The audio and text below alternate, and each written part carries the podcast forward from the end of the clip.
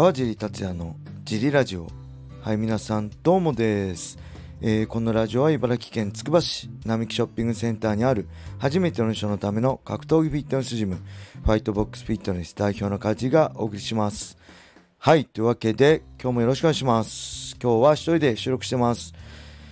えー、なんといってもですね昨日日曜日はえー、USC ありましたね。USC287、えー、UNEXT でお送りする初めての USC でした。えー、ライジンでおなじみの、えー、鈴木アナウンサーと、あと高坂剛さんが解説で、見ましたか皆さん。めちゃくちゃ面白かったですね。えー、まずは、なんといっても僕はずっと前からね言ってる、17歳で USC と契約しちゃったラウル・ロサス・ジュニア。まあ今18歳になったのかな。の USC2 戦目ですね。えー結果としては負けてしまったんですけど、えー、まだねやっぱ厳しいですよね。18歳でいきなりトントン拍子で勝負できるかって言ったらそれは絶対無理なんで、まあ、いつかつまずくだろうなと思ったけど USC2 戦目で早めにつまずいたんでここからまたね才能は無限にあるんで可能性は無限にあるんでここからまた強くなる姿が楽しみですね。展開としては、えー、もう若さゆえっていうかえ僕ね昔ほら霞ヶ浦レスリング部とかに出稽古行ったらねもう高校生とか無限大なんですよスタミナもう後後先考えずにね練習スパー挑んでくるんでまあそんな感じでもう1ラウンド目からフルスロットですね、えー、もう100%出して君にを狙ってただそれがしのがれちゃって1ラウンド終わった時えこれ持つの？このスタイルで2ラウンド3ラウンドって思ったらやっぱり持ちませんでしたね。当たり前でしたけど、そんな甘くないですよね。はい。で、やっぱりまだね、打撃では多分勝負できないんで、えバックスピンキックとかね、こう、打撃も悪くないんですけど、やっぱりまだ体できてないからね、あの、成人男性と打ち合って、部は悪いと思うんで、この辺、後々もうちょっと体ができてからね、楽しみなんじゃないかなと思いつつ、えー、7戦目かな、7戦目の初黒星、ここから彼がどうまた、上がってくるか楽しみです。そしてえロブフォントとヤネツの、えー、ストライカー対決も面白かったしまあなんといってもねマスビダルですね。あの前のラジオで マスビダルまで届けって言いましたけど負けてしまいました。そして引退をね表明しましたね、うん、20年やってきて昔のようには戦えなくなったと、えー、バスケット選手はねスリーポイント入んなくなったりそういうするのと一緒だってマイクで言ってて言ってましたね。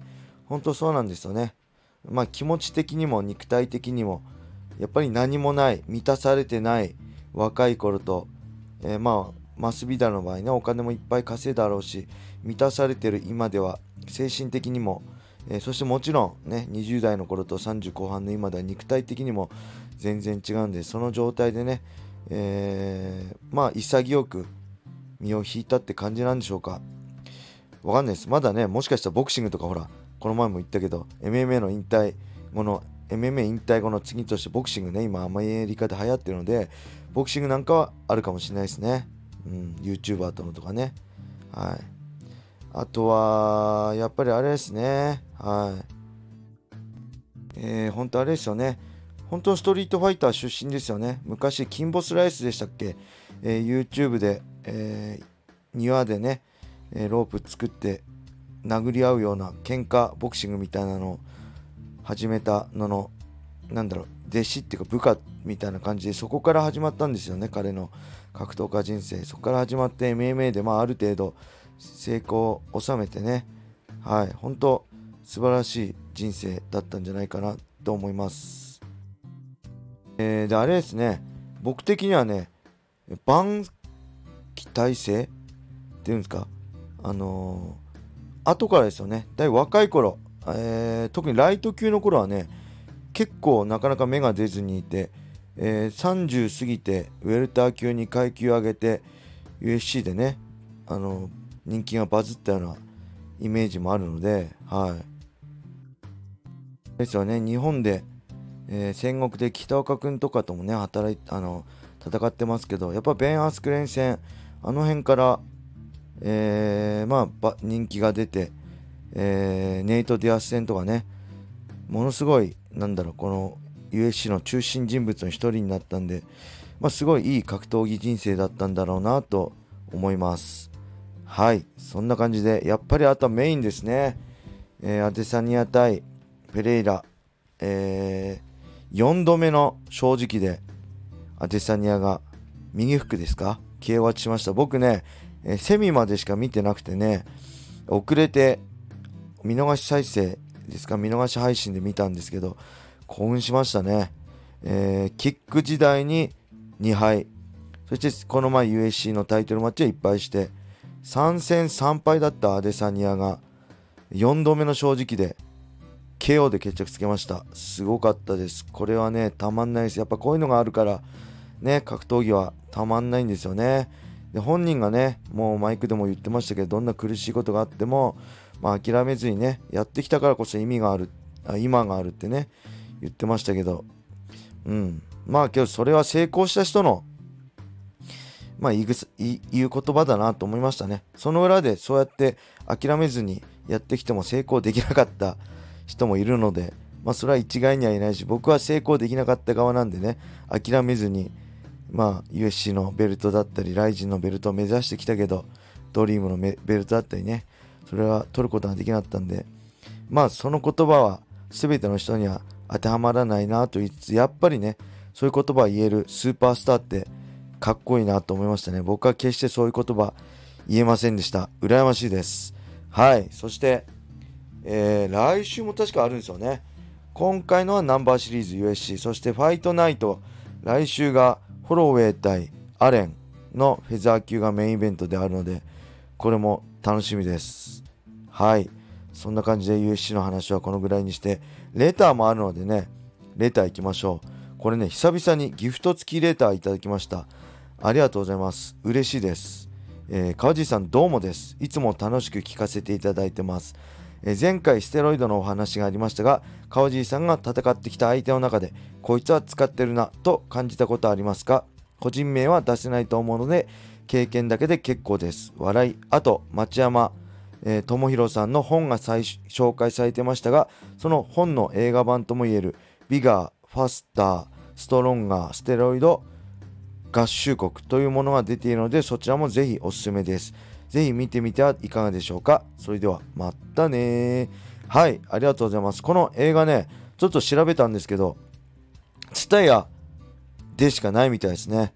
ツタヤレンタルかなんかでしかないみたいで、他のえー、UNEXT とかアマプラではないみたいなんで、見れないですね。レンタルに行けばあるのかな。はい。えー、ちょっと見てみたいです。そして、えー、まあ、ステロイド。僕とやった時じゃないですけど、え僕と2回対戦経験のあるギルバート・メレンデスは USC でステロイドで引っかかってますよね。これは公式に引っかかってます。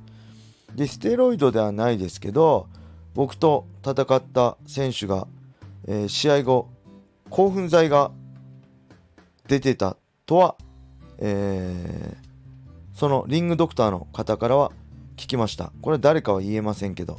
はい。で、別に多分日本の場合、ステロイドとかじゃなくて禁止薬物ですよね。例えばコカインとか、そういうのの検査だったと思うので、まあその辺、まあ文句は言わないですけど、まあ僕は相手が使ってて当たり前っていう中で戦ってましたね。うん、それをどうこうできる権力もないし資格もないんで相手が使ってるってだろうっていう中でいかに勝つか。僕は使ってませんけどね。それを意識してやってました。まあ半分諦めですよね。これ仕方ねえだろっていう。うん。まあ USC でね今厳しくやってますけど絶対抜け道あってやってる人はいると思うしもうほんとこのなんだろう町山さんの本を見ても感覚が多分僕らとは違うのでそのステロイドに対する。まあねこれはしょうがないのかなと思います。はい。そんな感じです。これ以上深くは個人名は出せません。えー、そんな感じでしょうか。レターもねどしどしお待ちしております。はい、えー、そしてあごめんなさい。言い忘れてました。先日言った UNEXT 格闘技の格闘大辞典の第1回が、えー、公開されました。僕がダダ滑りしてるので、ぜひ皆さんよろしくお願いします。見てください。このラジオの説明欄の一番上に、あ、あのー、URL 載せておきますね。この後、あとね、2個あるんで、そのうち、えー、公開されるんじゃないかなと思います。はい。そして本日はね、えー、月曜日、また UNEXT 格闘技チャンネルの収録で、えー、行ってきます。今回は、えー、山瀬さんと一緒にね、MC をやってくる予定です。よろしくお願いします。頑張ります。はい。それでは今日はこれで終わりにしたいと思います。